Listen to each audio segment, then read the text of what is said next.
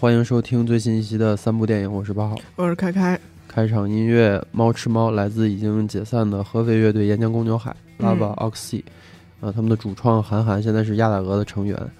然后选这首歌的理由很简单，首先是这首歌的歌词啊，我看到奇怪的人群奔涌而来，宛如夜晚沙滩边的层层海浪，他们大声地呼喊着各种口号。这时怪物正在家里消化母亲。这几句歌词。尤其是最后一句“消化母亲”，特别像我们，就好像他在描写我们今天要讨论的这部电影，就是《受过愤怒的海》里面的某个角色啊。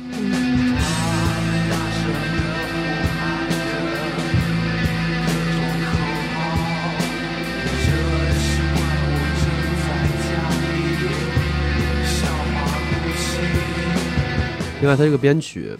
就是我看这个片儿的时候，一直想到这首歌，因为，呃，它的编曲总让我和这个电影产生相同的那个联觉。就是大家仔细听的话，会发现这首歌的主歌是五拍，然后副歌变成普通的四拍，然后最后又回到不规律的拍子里。就是整个过程，就从五拍那种微妙的不适应，那种咯咯楞楞，好像有点不对劲的感觉，到四拍的那种本能和宣泄，最后又陷入混乱和秩序的那种。微妙并存，真的很像我在看这个电影时候的感觉，你有没有？嗯嗯，我但是我这因为结尾不是周一赛的吗？啊，脑子都是被那首歌，还是那个咚咚咚是吧？对对对。行，那咱少说废话，正式开始聊聊这个曹保平导演的新片《涉过愤怒的海》。嗯，这这首先跟大家说一句，我们两个最近这个甲流刚好啊，还没好利索，所以这个声音呃会有点难听，然后。这个鼻涕、咳嗽什么的是不可避免的，希望大家见谅吧。对，很多很多同事身边的很多朋友都生病了，大家也都要注意防护啊。对，一定要注意安全。对，好，那就还是告诉大家一声，这期节目会完全剧透。然后，呃，电影和他他改编的那个原著小说，可能还会剧透曹保平之前的作品吧？可能啊，就是《烈日灼心》和《狗十三》。你看，这又凑成三部电影了 啊。行，那就由开开先来给大家介绍一下这个电影的背景。对，我们还是先介绍一下基本信息吧，因为可能很多朋友还没看，甚至可能还没没有听过这个这个。对，然后就是大家还想看的就可以听一下，然后已经看过的就可以直接跳过了。对，反正咱有时间轴，就给大家就跳过这部分啊。对，《涉过愤怒的海》是由曹保平导演，然后黄渤、周迅主演的一个最近比较受关注的电影。呃，这个影片已经是上周呃十一月二十五号在电影院上映。目前我们录节目的时候，票房是二点七亿，还是一个相对来说挺不错的，在这个档口。嗯。然后这是六十一岁的曹保平的第六部电影，如果不算六十多了。对，如果不算二零零一年的那个一一个之前的电影的话，是第六部电影。嗯，而且某种程度上，曹保平导演应该算是一个比较大器晚成的导演，因为他拍第一部长篇电影处女作就是《光荣的愤怒》的时候，已经四十四岁了。嗯，之前是从事教学工作，还有电视剧工作比较多。对对对，但是之后的他所拍摄的每一部电影，呃，其实都是话题作。对，话题之作都是非常受关注的。包括这个李米的猜想、狗十三、烈日灼心、追星者也这样的，我们对曹保平导演的认识，也包括对这部影片的期待，某种程度上也是源于曹导是一个对现实主义犯罪题材非常痴迷和执着的导演。是对这个，其实，在当下还是有点难得的。嗯嗯嗯，对对对。然后这部影片呢，也是改编自老晃的同名小说，大致讲述呢，就是说女孩金丽娜在日本被捅十七刀后身亡，然后她的父亲接到她的这个死讯，对死讯之后，然后一路追凶，疯狂复仇的这么一个故事。嗯，呃，电影对原著有很大的改动，但是我们就是这这个部分就放到后面，我们慢慢聊。嗯，然后电影上映前呢，围绕本片其实有两个比较多的讨论，一个是就是是否与江歌案有关。因为确实，他的这个背景听起来总让人想到。对对对，但是这个原作作者老晃也是多次声明啊，他说小说写于二零一五年，然后出售小说的这个改编权是在一五年九月，但是江歌案的悲剧呢发生在二零一六年。然后他说这么一句，就是说不是我预言了这场悲剧，是人世间类似的悲剧总在发生。哎，对。不过他这个小说确实也是受到当时一个。真实案件的是美国案件的启发，对对对对。然后另一个围绕本片的关注点就是电影的尺度问题。据嗯传是这个电影是被压了四年，很啊多朋友应该也都知道。对，早早就完事儿了，但是一直没能上映。嗯对对对，它大概是一个什么样的过程？就是我们第一次看到这个项目的消息，大概是二零一九年它开始嗯拍摄，当时网传也是有很多的呃开机图、首批剧照等等。嗯嗯，备案啊然后对，到第二年，二零二零年的时候试出首支先导预告，就是周迅在车底跟黄渤，其实就是啊啊啊最最激烈的那个激烈的那个预告，是对二零二零年就传出来了，然哦后而且是也是被刚当年的各大榜单评选为最受期待的电影。但是之后三年就是再无音讯，嗯，并且在每年的年末呢，《涉过的愤怒海》和《坚如磐石》《刀尖》《英格力士》《鸟鸣莺莺》等作品一样，就是被影迷列为最最期待能过能过审审的电影系列。对，然后但是在今年呢，这个片我们刚刚说这片单中的很多部电影也都是已经陆续上映了。映了嗯对对对。然后这个电影最近在定档的时候，也是大家应该看到了。特别标注就是建议十八岁以下观众谨慎选择观看，啊，挺少见的这个。嗯 等等于是自己 自己做了一个那分级嘛个分级，对、嗯自自我分级。据说这是中国大陆影史上首部由国家电影局根据这个电影产业促进法要求标注年龄提示的国产真人电影。哦，国产真人电影之前也有过像是年龄提示，对，大概就是一万年以后，大护法、妙先生、姜子牙、哦金刚狼三、异形、契约这些，就哦是、还有湮灭。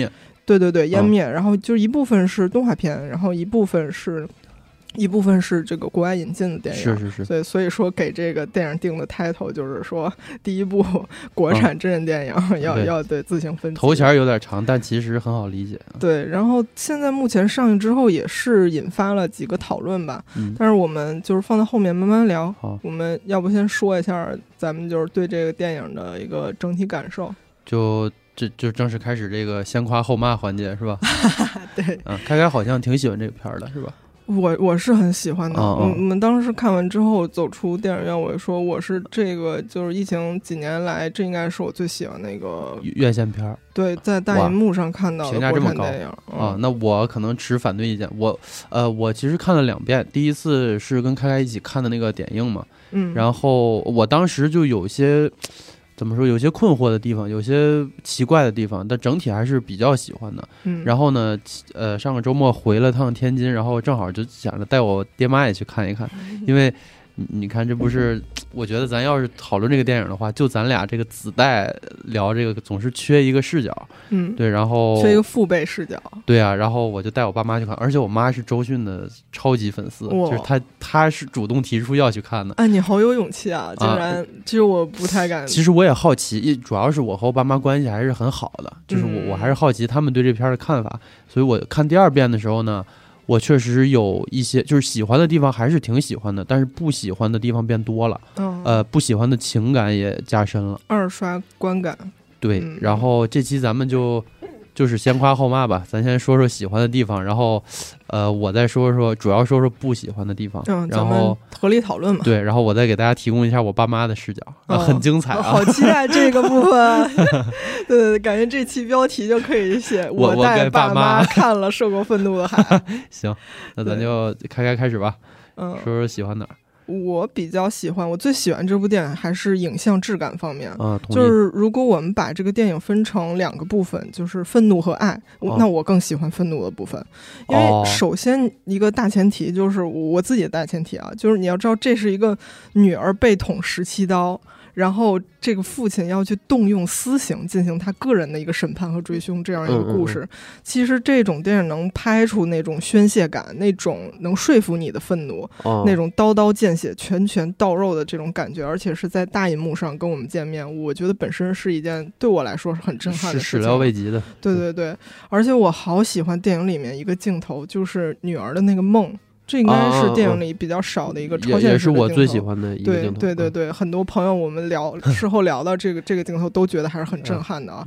就是父亲被吊在海上的那样一个铁架子上，那是一个女儿在自己梦里对父亲无声的审判。嗯，那个镜头就是一个大远景，竟然还不够。对他从他他亲历那个他对竟然还要让女儿开着船从那个底下慢慢开过去，然后回头再一次回望头顶上父亲的那个尸体，嗯，我觉得太震撼了。然后他还回过头来，然后发现他表没什么表情，对对对对对。而且那个天色，烈日当头的那个感觉，还有那个特别宽阔的那个天空和海岸线，我觉得那才是烈日灼心啊！就是，而且那也是第一次从女儿的视角涉过大海，然后到达彼岸这样一个感觉。对，而且就是这部电影里头对天空、天气和环境因素的这个应用，是我非常非常喜欢的，视觉上非常震撼。嗯，它就是。特别过火，但是那那个东西就是特别到位。有时候让我想起了《Nope》那个电影，就是在咱们第一期聊过啊。对对对，在大银幕上去仰头看银幕里头的那个天空，广阔的天空的感觉，很压抑，而且对，很震撼的享受。大概有这么几场啊，一个是就是漫展那场戏。那个上空特别阴沉，特别宽阔，那个天。我妈当时，我就听见她小声说：“说这天好低呀，就是啊，压下来的感觉，对，有点窒息的感觉。”对对对。然后第二场就是开往机场的时候，那个台风天，鱼从天上下，咱们都记得，那太厉害。对，然后第三场就是后面周迅以为自己儿子死了，他去跟黄渤又又要又要去干一架，然后就是烈日下的那个海岸线，两个人搏命的那个戏份。那个是阳光非常强烈的直射那个镜头，还有以及最后祖峰那场戏，就是蜻蜓围绕着他越来越多。这是这可能是我头一次觉得蜻蜓这么让人不舒服，就让人觉得恐怖，我觉得毛骨悚然，觉得生理不适。头一次有这种感觉。对，因为每次他拍那几场戏看的时候，都觉得啊，这应该已经是高潮了，但没想到后面还有很多这个借助这个环境因素，我觉得是非常。难得的，对我来说很享受，很就是在电影院看真的很享受。享受。对，而且之之前就是看《狗十三》，我其实特别喜欢《狗十三》那片儿，是吗？但是我觉得导演在里面是有一点点失职的，就是我觉得那个片子好，最强烈、最复杂的情感是在台词和人物动机里，对，是编剧焦华静。他的功劳，我个人觉得比较大。我所以导致我已经忘了，就是曹保平电影有这么强烈的影像质感了。我这回真是他和他电影里那种人物的偏执，那种不撞南墙不回头的状态，把人物逼入绝境的那种爽和疼，我觉得是让我觉得非常嗯看非常舒服的。嗯，其实鱼这一场戏，就是天上下雨这场戏，我看到呃豆瓣很早之前有一个。评价，我觉得他写的非常准。他，他大概意思就是说，呃，这个鱼，它其实天上掉来这么海量的鱼，对于这个主角老金，他是一个打鱼的嘛，嗯，这对于他来说，其实是一个，呃，千辛万苦出海一趟，他也打不到这么多的鱼，啊，就是这些鱼，在他眼里其实是，如果他没有眼前没有这个事儿的话，这对他来说。几乎是馈赠，是一个恩惠了。对，但是他没有，就是无暇顾及，他没有心思去想这个东西了。对。而对于那个李苗苗，就是那个孩子来说呢，嗯，他就是这这对他来说只是一个玩具而已，就是他在里面就是发疯啊，享受。其实这对他来说就是不屑一顾的东西，就是这两个人的这个命运和这两个人的阶，你说阶层差异吧，被这场一场雨雨给概括的很好。而且呢，呃。他虽然体现出这两个人的差异，但是在这个雨下面，大家又很公平啊，对吧？就是这这一场雨砸停了这事件里的所有人，宿命感。对，虽然有点巧。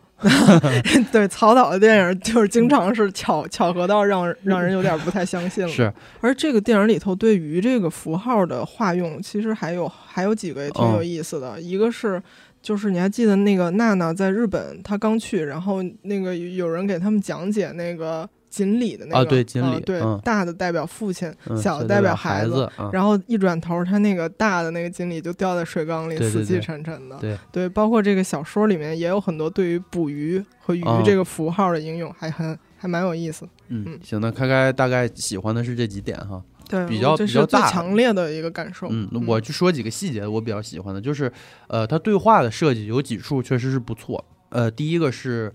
呃，那个情节虽然很奇怪，就是周迅，呃，莫名其妙上了这个黄渤的车。哎，咱还是说这角色名字吧。景兰上了这个老金的车，嗯，他不就认就看到刀之后，他就认出是老金来寻仇了嘛？那一块儿就是那个咄咄逼人的感觉，就是他一定要占上风的那个感觉是。首先，周迅演的非常好，嗯。其次呢，他这个对话是怎么设计呢？周迅前面说了很大一串，就是说咱们。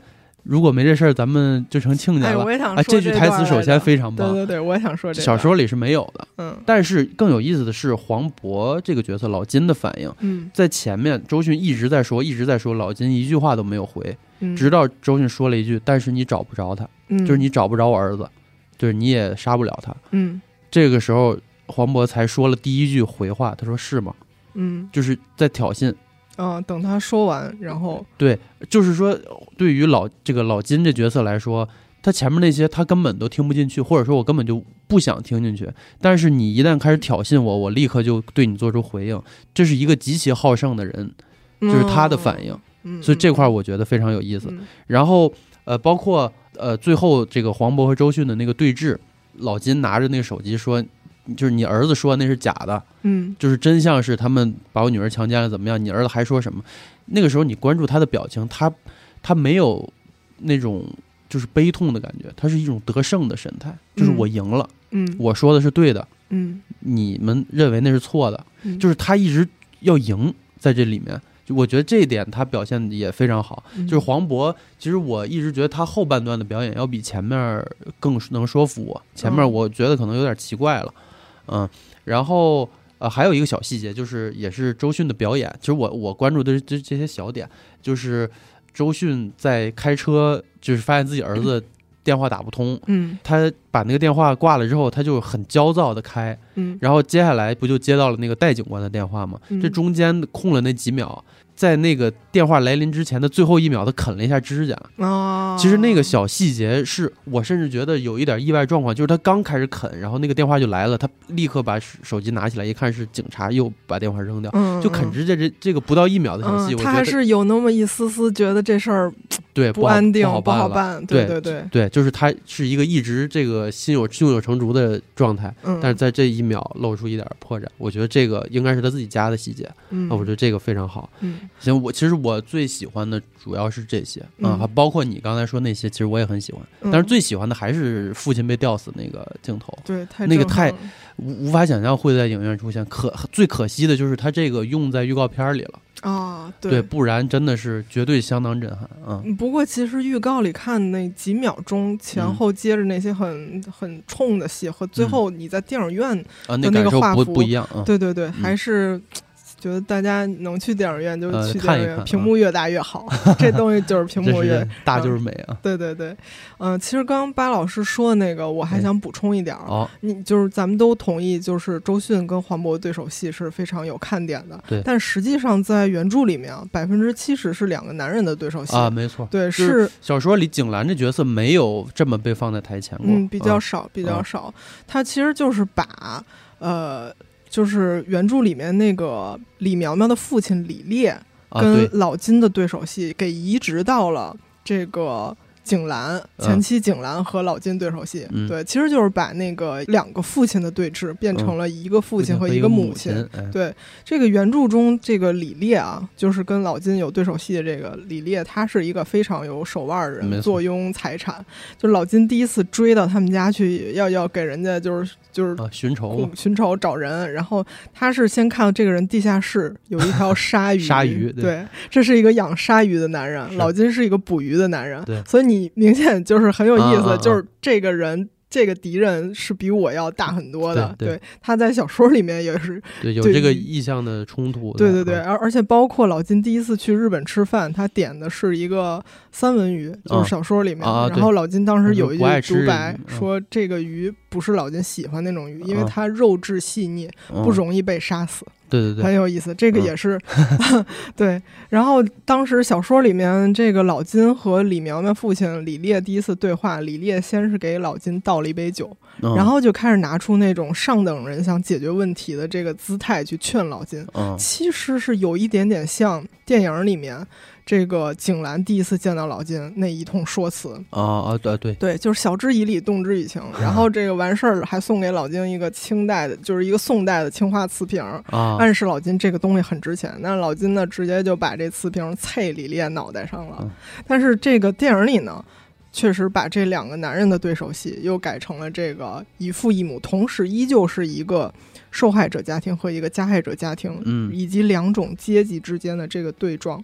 嗯。我个人觉得这个改动之后还是更有看点的，是。就是包括咱们刚才聊的周迅的动作，嗯。她的服装，她啊永远穿的都是那个轻、对轻飘飘的，然后很很优雅的那个服装，以及她对这个人物的理解和表现方还有他的。妆容非常精致，在那个状态下，对，就有种面具的感觉，就是我儿子杀人了，但是我还是 我得烈焰红唇啊，对我，我得把自己就是还得弄上去。我嗯的我的个人生活，我不能因为这件事情就垮掉了。对嗯他的那种刚和烈两个人之间的戏份 我还是想说回你刚刚提过那个、哦那那段儿，就是他第一次在车里见到老金那几句话，嗯真的是一眼就让人看出这是一个有手腕儿、会谈判、有行动力的女人。啊是，对他第一句话说：“孩子，我见过，去年我去日本的时候陪过我几天，是个好孩子。嗯如果不是因为这事儿，咱俩可能就成亲家了，就是先跟你拉近关系。对对对，然后第二句说：现在发生了什么，我也不知道。如果这件事情真的是淼淼做，那他就该死啊！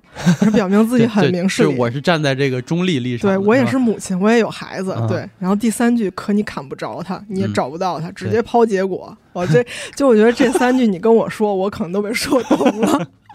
对，还有就是他送苗苗去机场那种熟练的在电话里面跟人家寒暄啊，还是各种英文，啊，对，然后对，就是说，哎，那没关系，明天那个不管怎么着，啊我都去找你啊，还那种寒暄，啊对，这么就是熟练的帮自己儿子擦屁股，而且是 这种，就是真的就是上等人解决问题的方式。上 等人啊，对上流社会人，还有一个我特别喜欢的，也是很小的细节，就是这个景兰跟自己前夫沟通的时候，在车里头，嗯。那个李烈说：“咱们应该把儿子送到警察局，好像是这么说的，嗯。然后起码保他保他一条命。”然后景还兰说：“磨磨性子挺好的，对，景兰说你你是不是想报复呀？”嗯，嗯嗯，然后李烈就不说话了，然后但是他看前夫没说话，然后景兰又说了一句：“哎，对不起啊，啊对不起啊，这个哎，对不起啊，这个他周迅讲的这个词的那个神态和语气实在是太妙了，就是真的让我想到很多我在职场上遇见的人，他们觉得跟我说的好像有点过了，然后就是那种哦，其实他这个对不起还有一层，就是他看了一眼那个坐在轮椅上的对看一眼女孩觉得自己稍微有点说过，但他嗯。不是真心对不起。对，他就是很很官方那种，就是把这事儿想赶紧过一下，说：“嗯。哎，对不起啊。嗯。哇，这句演的太妙了，包括下车那个他那个前夫还很崩溃，把那个窃听器扔了，就被他这个状态给逼的真的是挺烦的。我对对对，嗯然后你再看咱们这个作为普通劳动者的老金啊 他这个接他可不普通啊 还挺狠的，啊！对。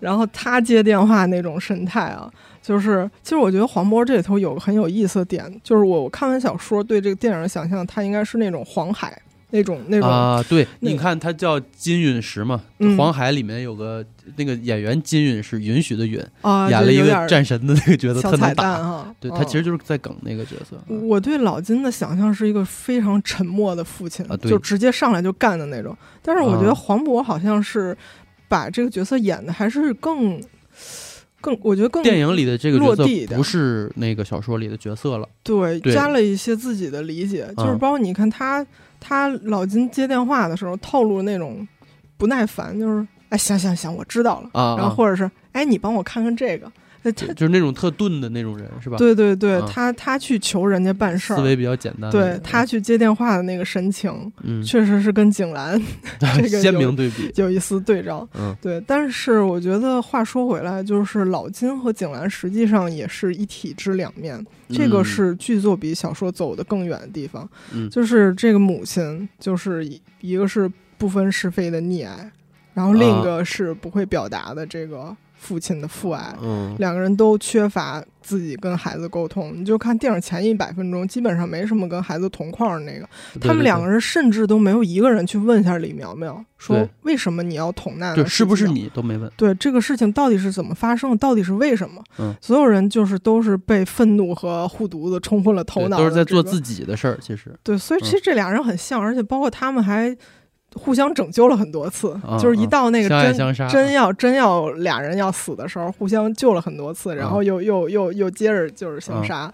对，哎，不过你刚刚说的这个溺爱，这个我有不同意见。其实哦这这个其实是我妈提出一个点，哦啊，这这个角色他不仅仅是溺爱这么简单，就是呃，以下是我和我妈聊出来的观点啊，哦，就是你看，首先，呃，李苗苗这个这个他的父母，就这对夫妻都知道儿子是个祸害，嗯，对吧？这个父亲的应对方式是什么呢？他是躲，是逃避，他总嗯想着就是，哎呀，你看一开始小时后面说他小时候，就是个把奶奶的这个气管给撞掉了，两个人都没有就没有提对他惩罚，嗯其实就是没有去面面对这个事儿。嗯对，然后导致后面一系列的事儿的发生，包括他说，你刚才前面说，他说，呃，关进监狱里挺好的，磨磨嗯性子，其实他就是在逃避这个孩子，对逃避自己养育的责任嘛。嗯。就是，而这个母亲更复杂，我妈说她是为了爱而爱的一个状态，嗯，就是她，你知道她把自己演进去了，你知道吗？哦，有些自欺欺人，对，就是她作为母亲，她必须爱自己的孩子，嗯，但这个必须爱是有种表演性质在里面的。嗯，这是个很复杂的角色，就是你说他爱吧，她可她也爱，但但是你又说是就是那种真的发自内心的爱，也不是，是是有是一种责任感的爱，就是呃有一个细节啊，他最后开车要冲下海之前，嗯，你记得吧？就是最后最后他和那个黄景兰和黄和那个老金的那个对峙，他不是嗯开着车要碾死他吗？嗯在这个老金抓在悬崖边的时候，他他决定冲下海，最后就是这连人带车就就下去了。嗯他冲下海之前，他竟然犹豫了一会儿，哦，他他想了一会儿，也就是说，他不是因为儿子死，就是他不是因为确信了儿子的死嗯而这个一时冲动写上脑，他是在那一刻，他他在犹豫，他在纠结，最后他是这个潜意识说服自己，就是我就决定演到底了，就开弓没有回头箭嘛，他得演到自己都相信自己才行。嗯对，这个非常有意思。他前面不是说咱们就是两个骗子吗？嗯对他这他的骗其实就是母爱的这层骗。其实亲情这个东西，呃，有些时候是责任胜过情感的，嗯很多时候是这样。其实人的很多感情都是，呃，身份会怎么说，就是会给人强加某种责任感、义务感。就比如咱们之前讨论过父权这个东西，它绑架的其实不只是子代嘛，其实父亲的角色在这里有时候也是被绑架的。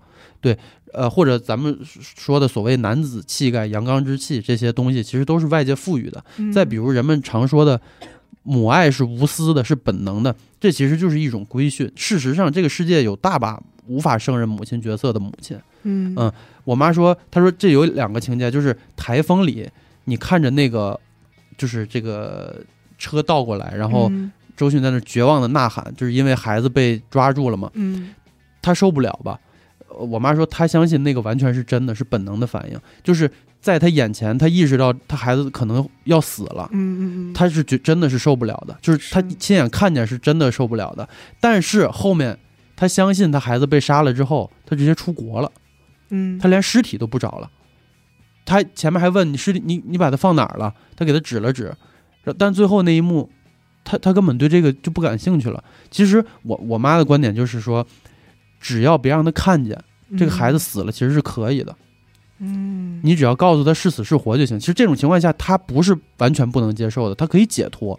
其实最后他走了，其实对他真的是种解脱，他不用再在这个孩子在母爱这个事儿上再 就是跟自己纠结了。我觉得这块处理真的很微妙。你你这么说，我想起黄渤也那也是一种表演，就是表演父爱呃，。对，呃，当然他肯定还是爱女儿的，但是就是说这个里面社会规训的程度，你嗯还记得一开始黄渤知道女儿死了之后，自己不是喝了大酒，喝疯了，然后躲柜子里头啊，咚咚撞嗯墙吗，他有一个独白说：“啊这可是你女儿，你得你得疼。得疼啊。对，嗯那就是就是其实是一种自我责罚嘛，嗯就是就是我女儿死了，我就是得得做出这种疯狂的举动，我得自残啊，嗯。我得疼，你这是我亲女儿，你得疼也说明她不撞的话其实不疼。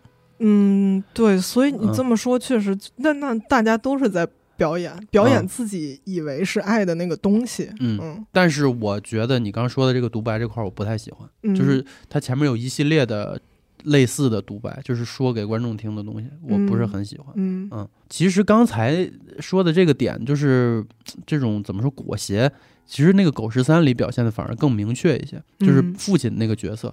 呃，其实那个片儿里面，你也看到那个父亲他其实很挣扎，你看到他表现出呃很多这个中国式家长的那个姿态的时候，你是很烦的，很想抽他的。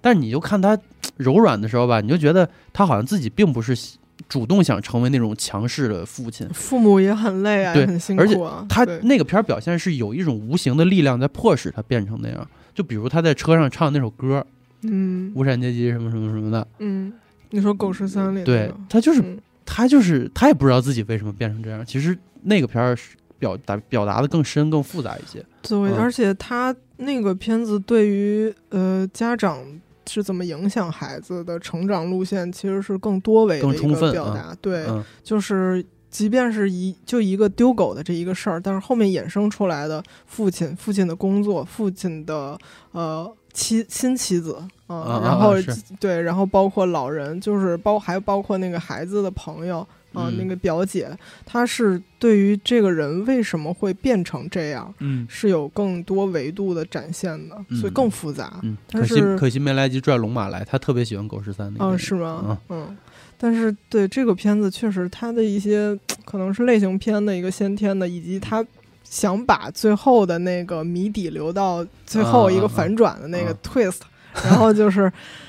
也是对对于本身剖析情感这个事情是有一些些阻碍，对，嗯嗯这其实也不怪咱们很多观众觉得这个娜娜这条线是有问题的，嗯他们他确实干瘪，没有说服我嗯那种感觉，对嗯对是很正常的。对嗯这个其实就是说到了咱们这个电影对小说的第二个最大的改动，嗯就是把娜娜的他杀改成了自杀。啊，这是根本逻辑的变化。对，其实，在原著里面是没有李苗苗和娜娜是如何在日本相识相爱，然后最后酿成悲剧的这条线，对就是根本就没有这条线。我，我看这就是这电影上映之前，我看这小说，我甚至觉得，如果让我来影像化，就是这个孩这俩孩子没有演员来演都行，就是被退到了一个很靠后的地步。嗯，对对对，你甚至可以说，在原著里面，就是苗苗和娜娜这两个人物是基本上缺席的。，对缺席对对对，背景就是对于娜娜基本上没有介绍，因为她是一个死去的人，我们是在追凶，就是通过那个闺蜜稍微说了几句。嗯然后对于李苗苗，原著中描写她是一个智商七十，然后有暴力倾向的人。嗯其实原著里头对李苗苗那个对话的描写是很。是故意做的很愚蠢的，对对对就是那个妈妈，我要什么什么，然后妈妈还就亲口说你是弱智嘛？有这么一句台词。对对对，可嗯其实相对来说比较少，而而且就是很比较，其实他这种写法让他变得更主观。其实小说比那个电影更主观，嗯嗯嗯，对吧？就是那些人全都抛在脑后，对，只有我。这小说里只有只有老金。然后关于原生家庭的问题，实际上小说里面也只有两段话，就是发啊生在靠近结尾，老金被警察抓捕的时候。我来念一下这段小说的情节啊，好这段对话，就是老金跟警察说，老金在警察局里头，他跟警察说，他说我女儿是不会爱上那样一个男孩的，他为什么要和他在一起，对我来说是个谜。我问过李苗苗为什么要杀人，她告诉我说我女儿一直活得不开心，和她一起的时候有一部分时间是开心的，我相信她说的一部分是真话。嗯然后紧接着就下一段，警察问他说：“你是不是已经放弃杀李苗苗？”老金说：“我还是想杀她。”嗯警察说：“那都这么长时间，为什么你还不放过自己？”老金答说：“失去女儿的父亲都会内疚。后来我一直想，我是什么时候没了女儿的？不是她嗯断气的时候，不是我见到她尸体的时候，甚至不是我把她送去日本的时候，是在更早，发生在我作为父亲再也没能在她心里提供安全感的那一刻。嗯大概是因为这个，他才会让自己轻易接受一个李苗苗那样的白痴。那个时候，任何一个男人在他的生命中出现，他应该都会义无反顾。警官，你有孩子吗？嗯这个基本上这就是对电影一个中心的最最对最直接的一个概括。嗯但实际上，原著一个中篇小说，它其实写到就是父亲对于自己的反思，就这么两句话。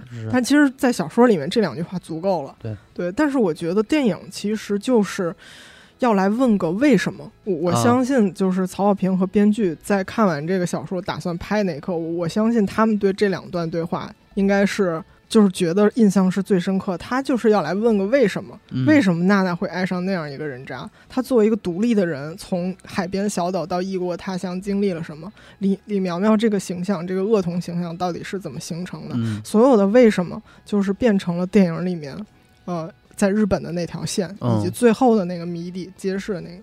我觉得就是，其实就是电影通过这个情节在问为什么，他其实有一个先天的弱点，就是它哦把小说那种复杂性，那种就是历尽千辛把这个这个这个凶手捉到了，然后父亲在心里头反思这个两段的那种复杂和那个无法言说的那种感觉，给破坏了。对，它变成了一个论证，实在的东西。对，而就而且曹保平导演确实他是非常以人物为中心的，所有电影都是这样。但是这个就造成了确实。他的人物 有很强的，就是影评人士的论证感。对，由 A 得到了 B，然后 B 的行为又推动了 C，能感觉这人是写出来的。对对对，不是活的。对，所以这可能也确实造成了我们对这个电影、这个日本这条线有有一些就是自己嗯可以讨论的地方吧，有些遗憾的地方。但是我还是很喜欢在扩充原著这一段的时候，电影里面我有两个非常喜欢的点。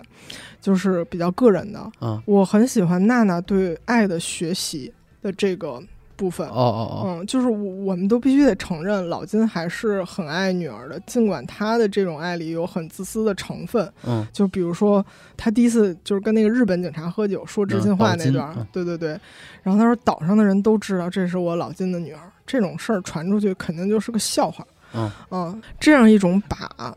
把我的女儿死了，但是我我是放在更前面的位置，这样一个自私的状态。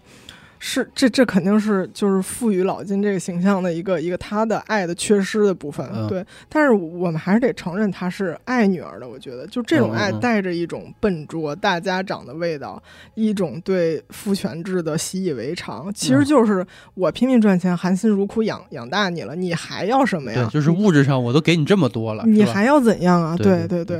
然后甚至可以说，老金在。就是爱的这一刻，他也是缺失的。你甚至可以想象到老金的父亲，他父亲的父亲，我们就是这么一代一代迭代过来、成长过来的。那这种缺失必然就导致了女儿在什么是爱这件事情上的一个感知的一个错位。嗯嗯，但是女儿还是对世界充满好奇的。就是她来到陌生的国度，她前面用那个一小段去交代。呃，女儿刚到日本的一个生活，你可以看出这个女孩是有很强烈的自我意识的。虽然很尬，她所有的过火的行为，甚至就是我们说有点尬、有点矫情、有点作的那种行为，其实反而就是她想要自己活的强烈，想要爱和渴渴望爱和被爱的这个证据。那块拍的特别原子温，我感觉。啊，对，色彩啊，就日本人是最最喜欢拍这种，适合拍这种的，有一点，有一点。然后这个里面就是有一段我很喜欢的剧情，就是李苗苗嫉妒那个娜娜的新男友把人家宠物给宠物龟给炖了那段。那个龟叫嬷嬷酱，叫淘淘酱，很奇怪，因为它里面有个描写，就是这个女孩娜娜和她爸老金都爱吃桃。嗯，但是我不知道这有没有什么用意，就是又给连上了。呃，不确定，不确定。嗯嗯。然后就是把那段不是把牙给打掉了吗？然后那个娜娜就过来跟苗苗理论，然后这个时候苗苗不就是以牙还牙吗？对，拔了一颗给你。对，他打完牙之后，我记得说了一句话，就是他说：“这样可以吗？这样可以了吗？”啊，这个时候娜娜在旁边，那她那个是两眼放光，又又爱了啊！对，这个情节肯定首先就是娜娜错误的认为这是一种爱，对，就是一种原来我也可以这样被强烈的爱着的一个感受。但是另一方面，你记不记得她最后捅了自己十七刀，捅了自己第一刀之后，她跟李苗苗说了什么？他就是说的，就是李苗苗曾经说过那句话，哦，这样可以了吗？嗯，然后就接着又捅自己，这样可以证明我的爱了吗？所以这就明显就是他向李苗苗学习的爱的结果。这个一整串，我刚上说说的这一整串，是我比较喜欢。扩充原著就是导演和编剧问了为什么的这一段，我我觉得他这个逻辑还是我很喜欢的。嗯，而且包括李苗苗不是。喜欢把他那个鞋子扔了嘛？他后来去到那个便利店店长家，然后自己不是撒娇那个方式，也是自己把自己的鞋子丢了。这可还是就是向李苗苗学习的一个结果。对，所以你可以想象，就是他在爱的这一刻上，就是他在学习爱的这个过程中，他如果遇见是一个好人。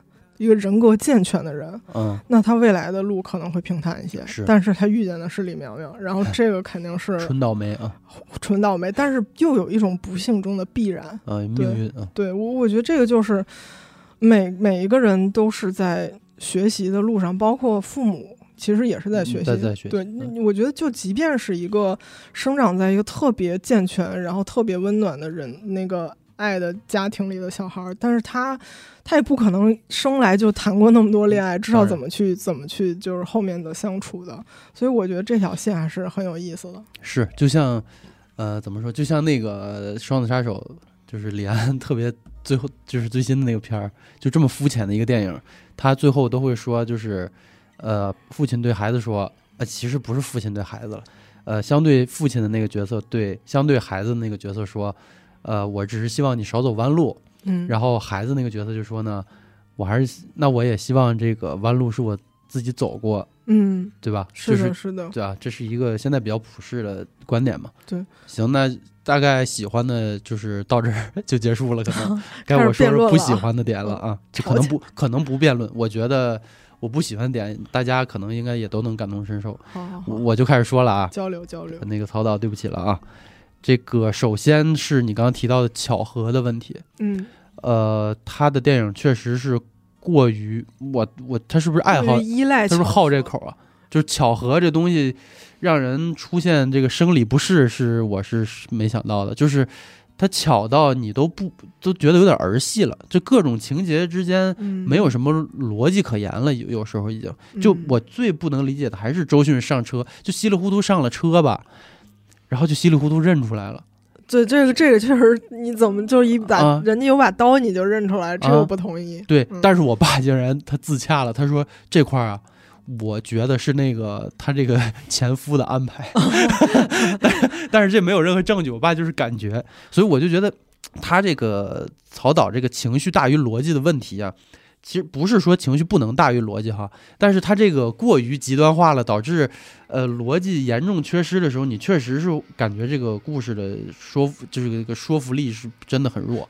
我觉得应该是他依过于依赖这个巧合的这个写作方式，但他他想达成的目的是什么呢？是宿命感，就是这几个人在下着雨，那个下着雨的那个，然后汇聚在一块儿，或者是就是人就必须得在那个时候啊就是命，就是巨大的命运嘛，庞大的命运。但是，嗯，他没做到，我觉得，就是你依赖巧合有几种啊？一种是金敏的那个。呃，东京教父那个片儿就是由巧合串起来的，但他想表达的是温暖的人情，就是它是一个小小的奇迹。嗯，其实那个片儿，它所以你不觉得那巧合奇怪？因为这片儿就是要用巧合来强化这个。然后另一个呢，我你说命运感这个，我想的是《剑锋传奇》，但是你你没看过，所以就是大家看过的应该能懂。但后面听了大师的节目啊，大家一定要去听那节目啊。其实其实就是在这个时之刻一个关键情节的。这前面发生的一系列，你都可以认为是巧合，但是那个巧合就是让这个命运流向那个汇聚的那一刻。嗯，他做的就是非常完美。而这个电影，我我觉得他真的没能说服我，就是那个命运感我没有感觉到。嗯，呃，然后逻辑这块儿，现在大家这个反应最大就是台风天你去赶 你去机场赶飞机能飞吗？大大姐，嗯，就是这种东西确实是你一琢磨吧，你就觉得。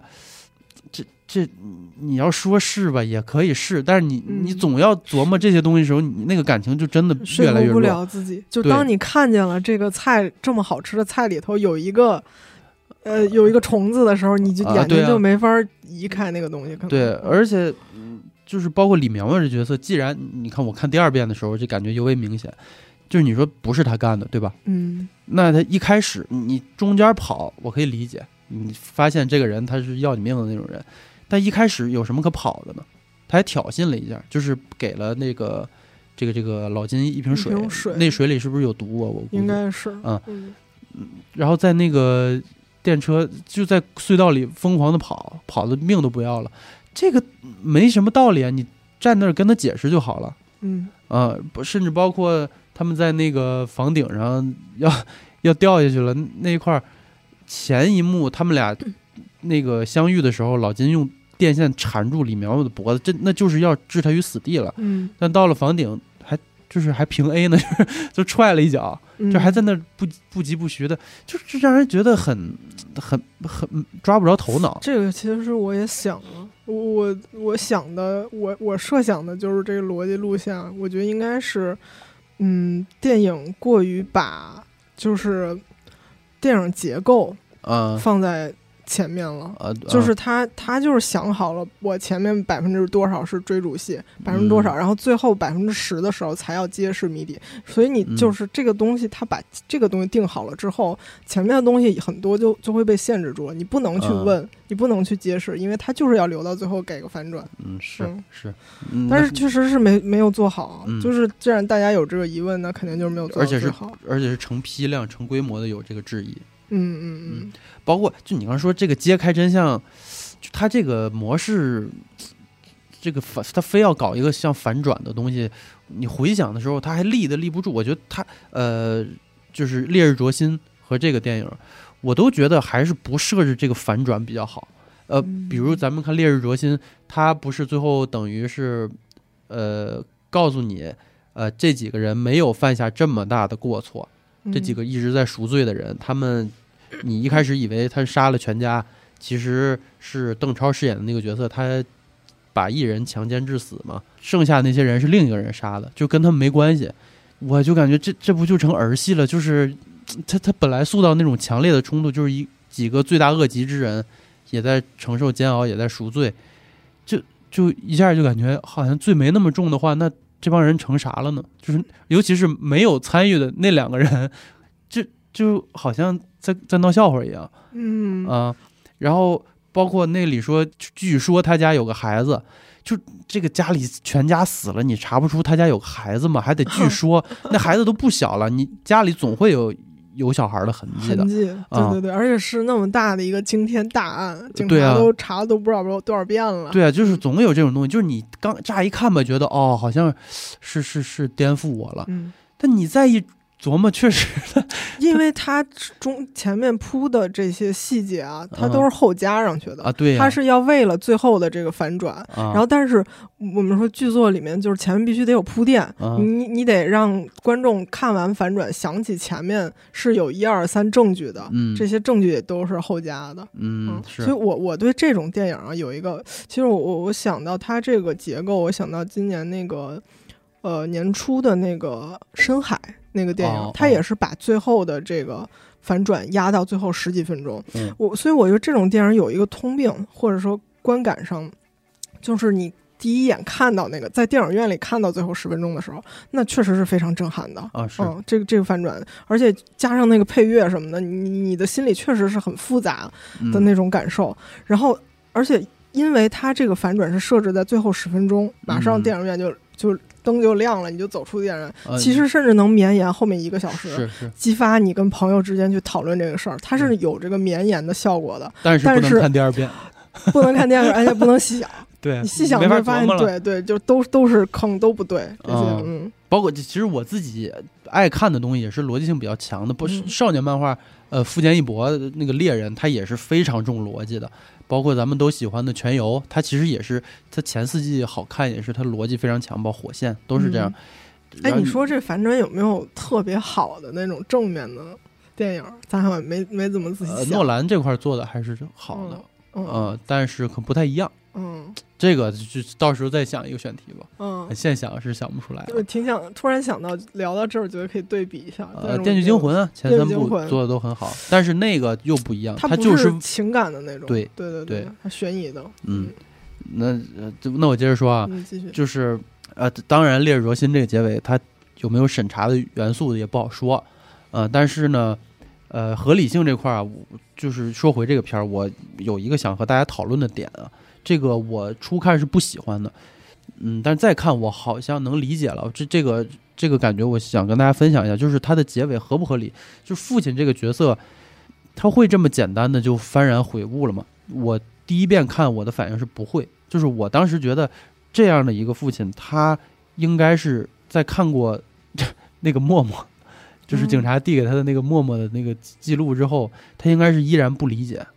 而且自继续自欺欺人的一个状态，啊，同意，非常同意。我当时是是这个感觉，嗯，但是我跟我爸妈讨论了，我爸妈觉得这是能说服他的，他觉得父亲这个角色啊，他前面的反应，他那个反应不是不爱啊，虽然他前面灌输了很多你不根本不爱你女儿，就是你你到底爱不爱女儿都说的这种话，其实我觉得这个有点起反效果了。其实他前面的反应，我爸我妈说，他是不相信这个事儿会发生在自己身上。嗯，就是他就是我可是船老大呀，就他那个就有一种自我意识过剩，同时又有点自我防卫机制的那个感觉，嗯，就他不相信。哦，这这会是他女儿。对对对。对对对，后面逐渐经过一些事儿，他有机会去处理这个感情了，就他他他就能这个最后这结局，他可能就能通过那个一个这个这个默默的记录，他就知道了，这是我做错，一直以来做错了，可能是他能可以吧？我觉得这个不同人有不同看法，但我觉得很有意思的是，就是我的不相信和我爸妈的相信。这个区别，就这个，这是不是说明他成功了呢？就是这个代沟是真的，子代看了觉得不对，哦父母看了觉得对，啊，你说这个我也有想，就啊是就是咱们聊这个情节，说警察把女儿的陌陌啊，日记全都给父亲那时候，我这个我当时不能理解我，这就是对 对人家二次二次伤害呀、对对死者的二次伤害。然后我们不是还看了一个评论，说那个说这个电影告诉我，就是 死前一定要把自己所有东西都销毁。清空啊，我想到那个新闻，就是有一个人他在街上被捅了好多刀，哦鲜血直流。他他第一件事儿就是把自己手机删东西。对，对对对。然后，但是我我想这个情节啊，就是我的这种打死也不能把自己东西给家长看，让父母去了解我的心，是我是不是也是一种自我防卫呢？就是嗯，跟你刚这刚说的那是这个很这类似的个复杂，，这个很复杂，你嗯你不想让他们看见的，不一定是，对 对吧？？但这个我就只咱说不准，因为我这样本量太小了，嗯，就而且我论嘛。我爸妈也不是那种极端的父母，嗯，对这个就希望大家能多多给我们嗯一些这个反馈。但是我第二次看的时候，我好像明白我当时为什么这么想了，就是我当时为什么觉得他他不应该会幡然悔悟，其实就是因为他前面灌输了太多你根本就不爱他，嗯金陨石你不是个人，就是他是你亲女儿吗？嗯，就这种话，其实这个是我另一个不喜欢的地方。呃，这个厄修拉呃厄修拉勒古恩他在那个《黑暗的左手》开头他说，事实其实是想象的产物，事实能否取信于人，取决于讲述的方式。这是小说的开头啊，其实很有道理。呃，曹保平老师之前主持过一个讲座，这讲座阵容很强，他是主持，然后嘉宾是贾樟柯、嗯王小帅和张猛。对谈，对，然后呢，他在这个讲座上说，呃，编剧的文字不需要华丽的词藻，很多形容词是通过摄影、美术等用画面表现出来的。视觉叙事也是一门语言，要讲基本语法。他话说的很对，但我个人认为，就是曹老师在这一点上做的并不是很好。在这个个片儿里面，他很多复杂的东西还是靠说给观众的台词来展现的，而且非常频繁。就是你刚刚说对老金的三次拷问嘛，嗯你爱你女儿吗？一个是那个日本警察，嗯，然后然后看他在那个柜子里头说你到你看见自己女儿尸体会呕吐，你对你是不是爱你女儿？然后周迅 在后面批判说你把你女儿录像给别人看，你是不是爱你女儿？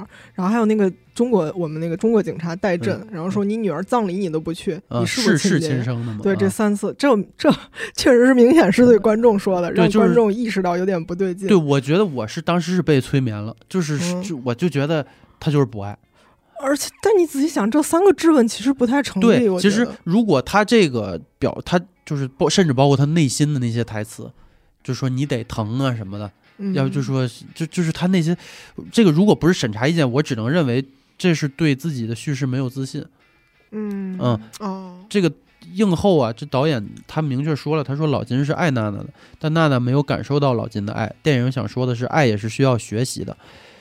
但是目前看来，很多观众的体会都是这个父亲只爱自己不爱女儿。我觉得他这是他一手造成的。对我觉得这他就是没有做好。啊、啊我相信这个应该不全是观众的问题啊，他他确实粗暴的传达了太多那个信息，包括你刚刚说，他虽然传达了，但是真的有说服力吗？就是那些就是看吐了，要不就是给人看，他这两个点选的也好像不是那么不可饶恕的问题，不太成立这个质问，我对觉得，嗯、对，就是其实哎，小说原作表现他这个失职的这一点非常有意思。反而是更好一点，我觉得。我不知道你还记不记得小说里是怎么展开这个老金这个主角的身份的？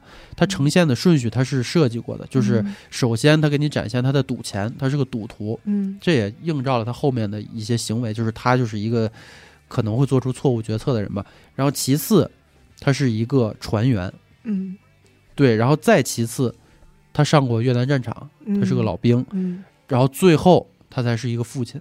嗯，就是他呈现的顺序是是是这样逐级的往下，就是让父亲这个角色在最后才出现，嗯。就说明在他需要承担父亲这个角色的时候，他可能无法实现，就他不是一个称职的父亲，就是在嗯他的所有人生身份里，父亲是一个最靠后的东西。嗯这小说有呈现出这个对嗯呃，其实原原作里他看到这个女儿尸体之后，有一段描写是这样的，呃，他自己也在怕，不是怕，是惶恐，他认不出女儿了。然后后面还有看着女儿那张小小的照片，老金声音哽咽，我觉得我还没来得及好好认识她。我觉得这两句其实是就是这电影提炼的对象，就是看到这两句，这个电影就可以开始做了。其实嗯我觉得是这样的，呃，我觉得他选的这个点是很好的，这两句话是抓得很准，但是就是因为他没有小说前面那些东西，所以他缺乏基础，所以他只能用一些告知性的台词和心理活动来来来来告诉嗯观众，而且小。说相对来说有个优点，它还是有心理交代人物的心理嗯，动机，但是电影只能靠行动，靠嗯别人的台词、别人的嗯质问、嗯别人告诉观众，这个人可能没有那么爱他女儿。嗯，其实换个类型可能能做的更细腻一些，但是他这种强冲突、强动作的这个设计，可能确实是还是论证，对，但是我又觉得，就是造成这种感知错位的，会不会是他创作习惯的原因？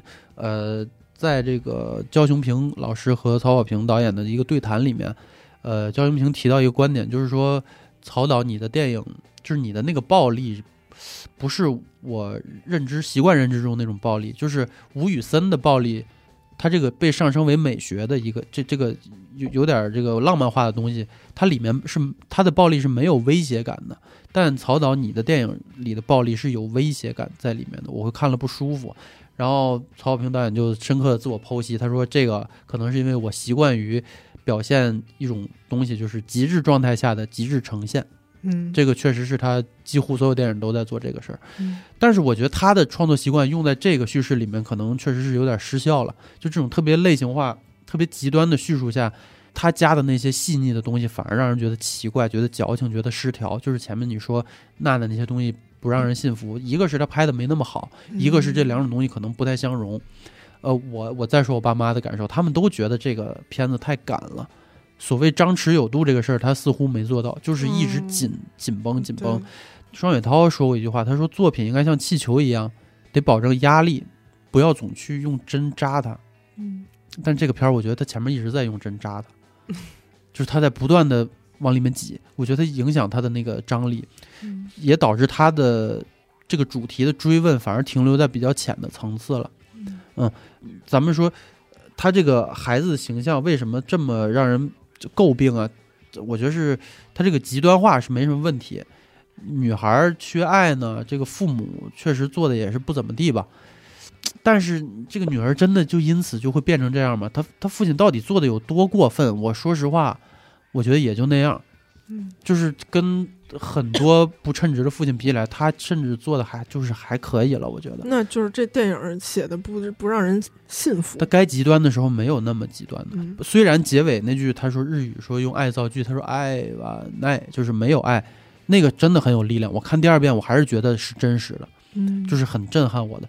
但是胡就是怎么说呢，说服力还是不够。你把这些东西全甩给原生家庭，我觉得是不是有点欠妥？就就就这个电影里的表现来看，我觉得至少小娜的死，就对她这个死要负最大责任的还是李苗苗。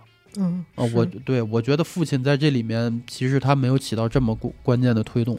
这个就是有点说回我们刚刚讨论那个问题。我的观点就是，他他对于一个人是为什么变成这个样子，走到这一步，他的展现是单单维的。嗯嗯，就是哪怕是李苗苗的这个事情的起因，也是因为自己的父亲。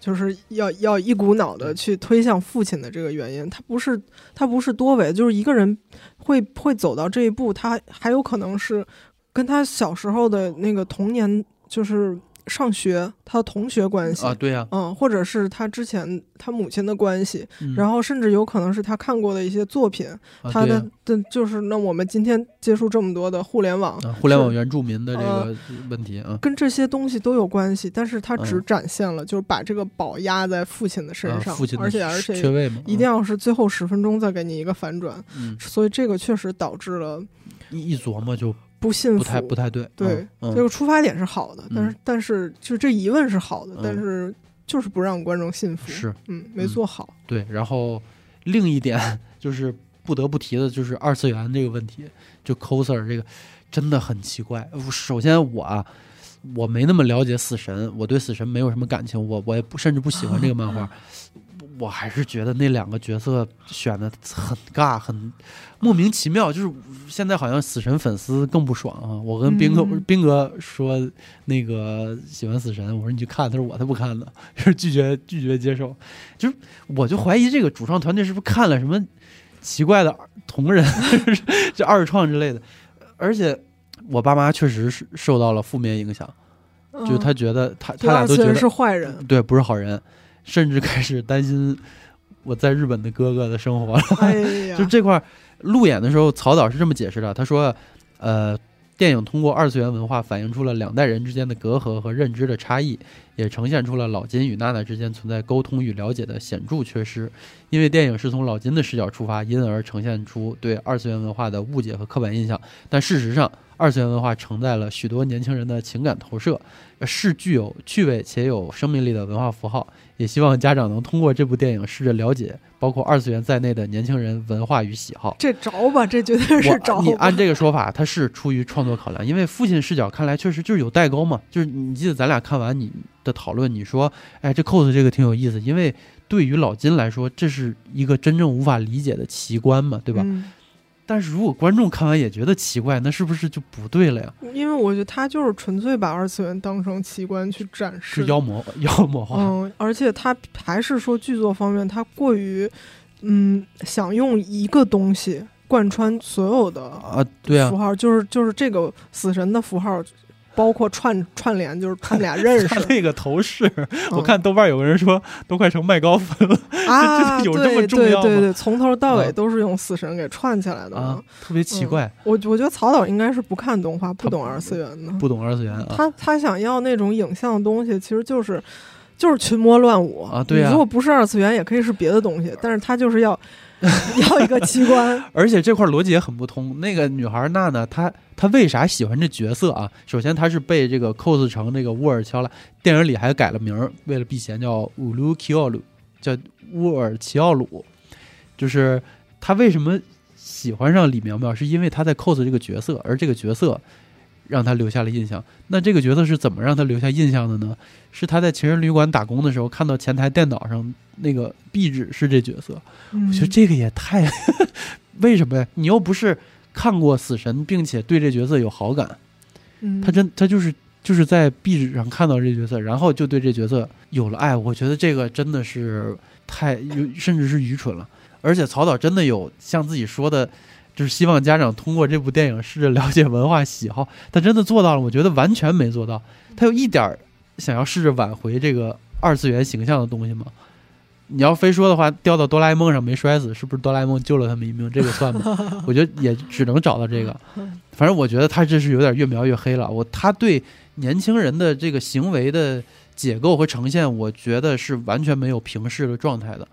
他还是在居高临下的审视，这是显而易见的。这是我个人感受啊。我觉得他没有真正的平等的看孩子的故事，你说二次元这部分还是所有？二次元这部分。嗯嗯，嗯对，然后下一点呢，就是你刚才说的，就是他太剧本了，我觉得嗯是一个问题，就是按照死剧本走流程的感觉特别强。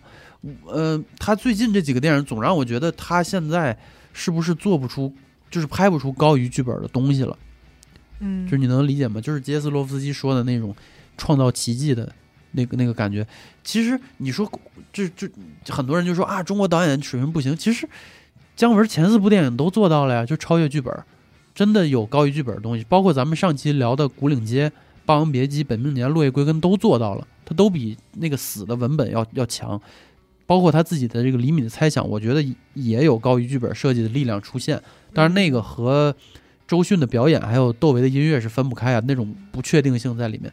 但但是我总觉得他最近的这个东西太死板了，就是影像质感是好，但是就是觉得按照既定的东西做完就完，我总有种这种感觉。能理解你说的，嗯嗯，其实曹导自己也说过这点，他就是说最好的一个情情节，最好的电影片段应该是什么？就是复杂。就是让你有苦说不出，有悲说不出的那种。他他倒是复杂他的理论是是说的很这当然说的是对的，然后也有很多伟大导演做到过。嗯，但是显然受过愤怒的海是没有做到，没有没有。但我我我我觉得，其实李米猜想可能某种程度上说做到，那还是他早期拍的电影。我我我这几天还在想，就是我是很小时候看的这个电影，好像是也是在电影。电视上 CCTV 六之类的放的，我很感激，就是我在那个年代看了很多这样的电影，呃，充满不确定性的那种，对，复杂的看不懂，但是那个东西一直就绕在你的脑。你说他讲了个啥故事呢？讲的就是 莫名其妙，莫名其妙，就是一个女人要去要去追追寻她的这个前男友，然后她自己的信与不信，也很有点像那个。有点像娄烨那个苏州河，都是很迷离，很说不清，就是人物的那种偏执感。嗯，他但他情绪真的在你脑子里，是一直绵延到之后很多年都在你脑袋里头回响。我觉得这个才叫情绪大于逻辑，就是他真得这情绪真得对，就真得能做到才行，笼罩着你。啊对，所以说。他拍出过这样的东西，但是后面为什么没有？我我就不知这个，我们就只能是也是自己去论证了。对对对，说不明白了。对，嗯嗯，但是是很感激有那样电影存在，而且那个那个年代，那时候我还去拽了二零一零年左右的片单看了一下，那个时候很多电影都是这样的，是啊，就是好像市场还是。嗯，或者说是去去鼓励你，有点呃自我表达，能去做这种嗯这种片，就那些虚的东西。我不确定那个东西放在现在是不是做做不出来了，是吗？呃，没有这个机会做，或者说很多人可能在抖音上、在 B 站上自己拍的短剧就已经可以了。哦，也 有不知道啊，这个真的说不准了。嗯，其实我不喜欢的大概就是这些。我我相信还是挺普世的，就是大家对他的这个负面意见，我觉得我我的感受还。比较算比较有代表性吧。嗯，明白明白。还有一些那些小细节啊，就是我觉得我都懒得说了。就是比如最后这个祖峰那个角色，就是那个父李烈嘛，父亲就莫名其妙的发疯又死了。其实你是你自己想，你能说服他哦，就是一个一直伪装、一直逃避的人，他这个逃避型人格嘛，最后被揭穿，被赤裸的揭穿内心的阴暗面的时候，他就疯了。这你是可以理解，但你看的时候还还是怪。他，我总想起那个烈日灼心，最后在天桥上一斧子抡空，然后自己摔下去那警察，就是突然出现，然后突然把自己玩死了。他可能是想要情绪的东西多过于逻辑的东西了。啊，是。我觉得他明显是先想到那个蜻蜓不停的飞在船上那那一幕。觉得这个幕太好了，这个这一幕简直就像跟那个父亲吊死在梦里那一幕，是我一定要把这东西拍出来，所以强加一个逻辑上去。我觉得，对对对对对，不不愿意放弃那个情绪的东西。是 是，然然后还有就是说，这个也有很多人说这几个人都是神经病吗？那我真的一个人都代入不了，我看啥呢？其实是我觉得是有一点，就我没法代入。我我觉得这个片儿从头看到尾有种旁观的感觉，可能这个跟我，呃。我我也看到很多说很能共情的，这个可能是就是不同的成长环境造成的吧。因为我我从小到大还是挺幸福，我爸妈也就是高中毕业之后就对我非常平等的那种对待了，所以我可能不太能。不不不，这个我要反对你啊！你说，我觉得跟自己的人生经验是没关系，没关系是吧？嗯，就是你觉得好的话，应该所有人都能。共情才对，对吧？对，就不不是说我幸福，我就不能对一个抑郁症共情。这对，那所以说他还是没做好。嗯，但是我有两点啊，就是关于说全员封闭这个事儿，嗯，我还是比较喜欢的。可能是因为我自己很爱这种电影，就是我觉得我们银幕上这种疯角色还太少了呢。就是我喜欢看 cult 片，我喜欢看这种没来由的东西。对你，可能这个大部分观众也。就是他不太看你喜欢那些东西，当然也承认它里面 封的这个原因可能不太各不相同，也且程度不太一样。然后第二点就是想讨论的关于负面评价，就是看到很多，其实我们的批评集中在娜娜这条线，她自己新加的这条线，嗯很多人批评娜娜恋爱脑啊，啊，就是说啊，就是一个角色，你碰见了这个。一个一个有精神病的那个有暴力倾向，你不躲着他，你还要去吃屎，你还要去反复的吃，啊他是就是大家对这种行为，就是你就看这种这种评论，就是一般就是祝百年好合，锁死锁死，你俩赶紧锁死。然后就是，我是有一些嗯反对意见的嗯嗯，我觉得就是你可以批判导演编剧呈现的方式令你不信服是不对不好的，嗯，嗯但是对于这种人人的关系，这种有毒的情感关系，它是真真切切存在的嗯啊，。对，就像我我们身边肯定也有这样的朋友去跟你诉说这样的故事。如果你不承认这种关系，觉得一旦有人就是为爱可以付出到这种程度，去跌入这种深渊的关系，嗯他就是傻，就是蠢，就是恋爱脑。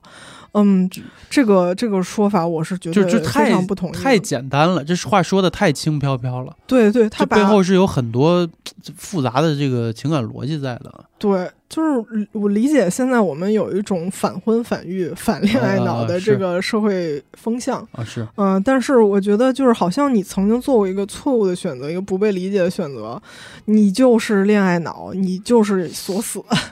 这个嗯我我觉得是不同意的，嗯。就是人都是复杂的，我们最好的艺术作品就是要去书写这种复杂性，是当然，然后剩下的东西你你在自己脑子里去回荡一下，嗯，而不要用单纯的恋爱脑去形容一个爱上人渣的角色。是我嗯很巧合，我最近我最近莫名的怀念我这个年少时最喜欢的游戏是这个国产的雨血系列，嗯就前前两座，哦，呃菠菜生老师那个，呃做配乐，对，嗯。就是迷阵和夜城，这呃不了解的观众可能我稍微说一下，它是一个古龙风的这个武侠游戏，嗯，但它里面的这个人物的关系缠绵悱恻，就是呃这里面有个女角色叫玄鱼，在我小时候就是大家对这个角色的讨论啊，互联网上都是说就是这个悲情角色嘛，因为他其实是一个呃怎么说，他比起主角这种有情有义的男人，对他好的男人，他更爱的是另一个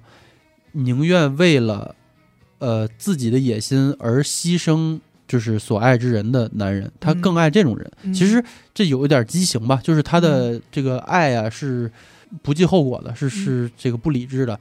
但这种人真的很多啊，嗯就你生活中也会遇到，包就是而且他真的只是一个武侠作品里的角色。嗯这种作品，你就是人物要极端，本来就很夸张，对啊，要极端要夸张嘛。嗯嗯但是我这次回顾啊，我在 B 站看一些就是 UP 的流程，就是偶然打，就是手一下碰到那弹幕，嗯我发现也没什么人看嘛，就就就无所谓。然后那弹幕也不怎么飘过，但是到了这个玄鱼，他这个角色的爱被表达出来的时候，弹幕上是清一色的，就是恋爱脑赶紧死啊，就是哦，就是什么什么神经病，就是你赶紧死吧，嗯就是是他甚至包括这角色最后真的很悲情的死去了，大家反应也是死得好，终于死了，哦你早就应该死了，早死早好。然后呢，男主是一个怎么说？他的有情有义体现在，即使他被背叛、被利用了，他还是对就是他的这个兄弟和这个玄鱼和这个女性，他抱有感情，就是他下不去杀手，他还想保护他们。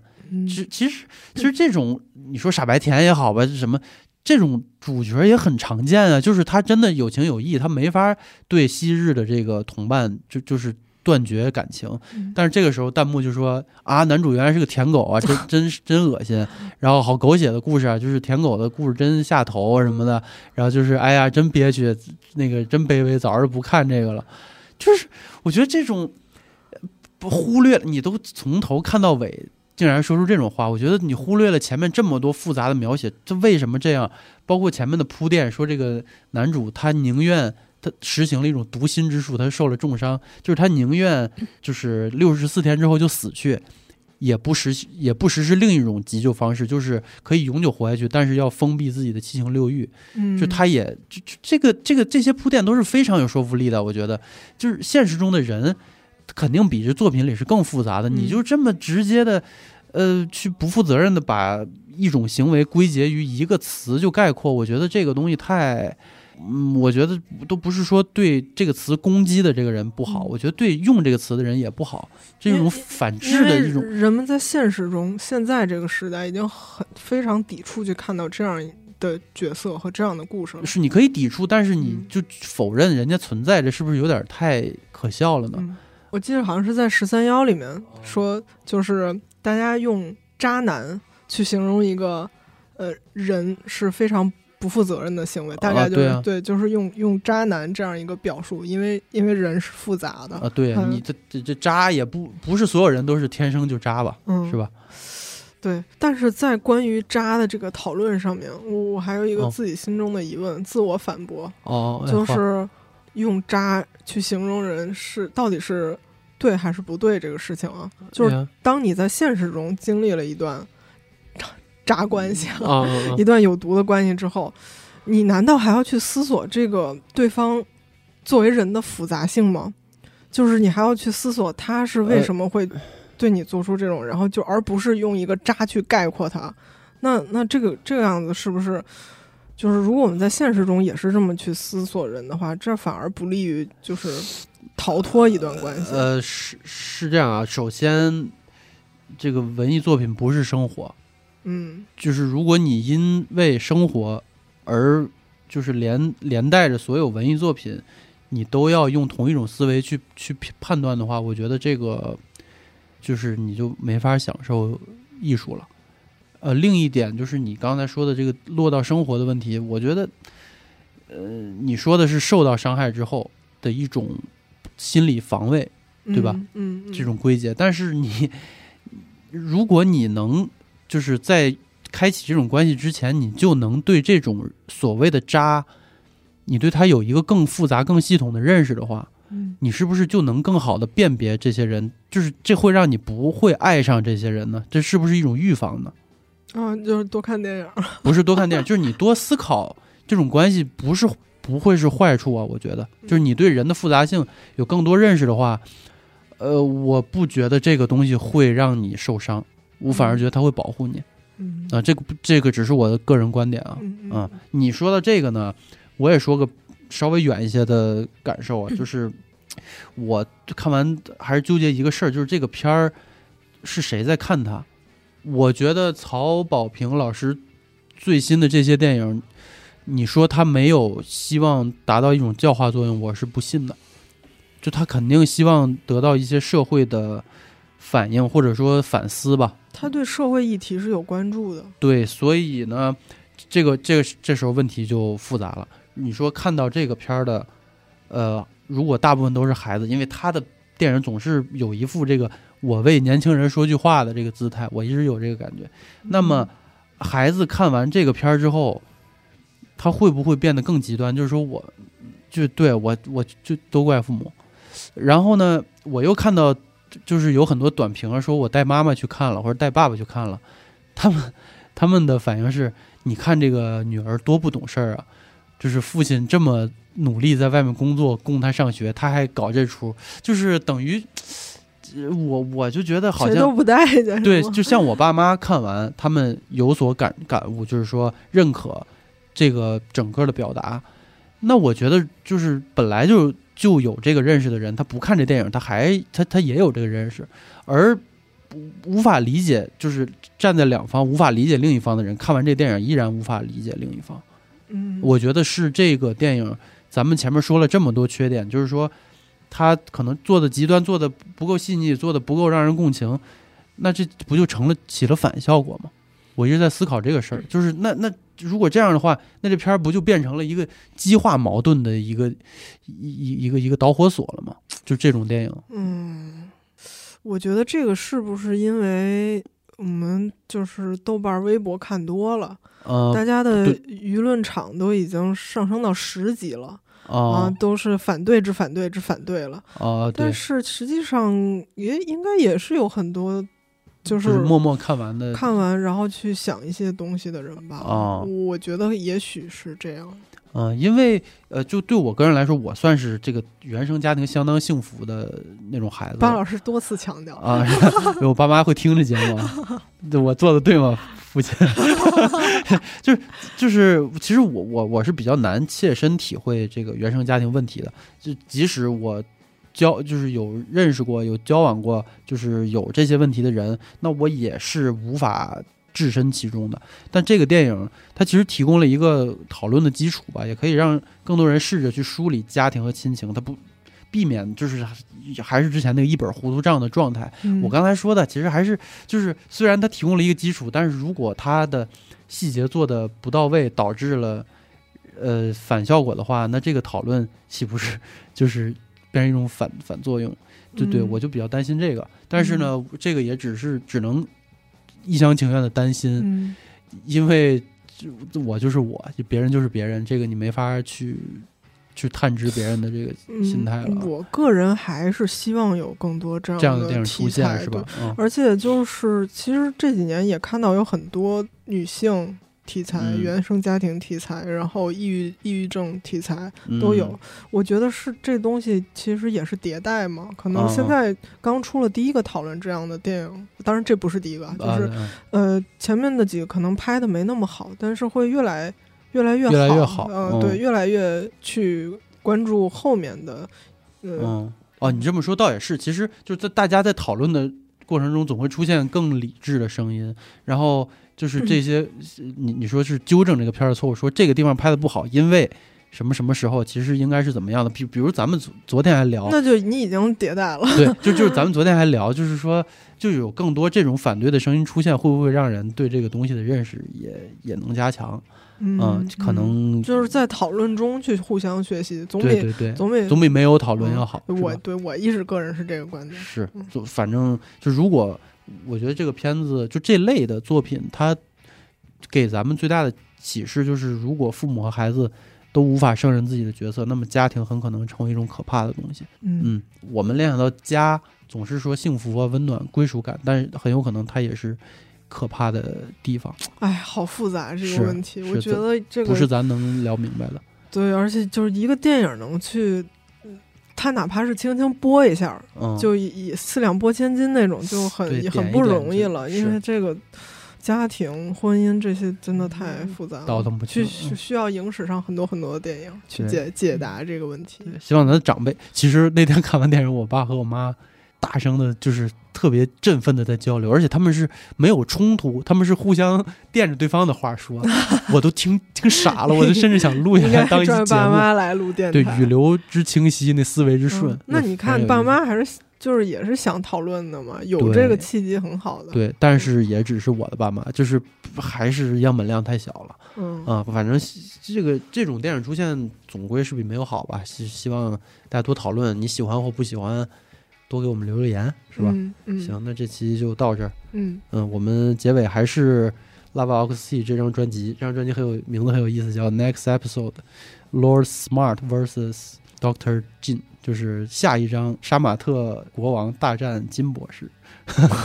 对，呃，那就在这个这张专辑的另一首歌里面结束今天这期节目。这首歌叫《家庭地狱》啊。很合适哈，我总看着片的时候总想到这张专辑。行，那么这期就到这儿。如果你喜欢我们的节目，或者对我们的视频频道感兴趣呢，欢迎在集合网、微博、B 站以及小宇宙等泛用型各播客平台搜索“音频系漫游指南”，关注我们。那就感谢收听，我们下期再见，拜拜，拜拜。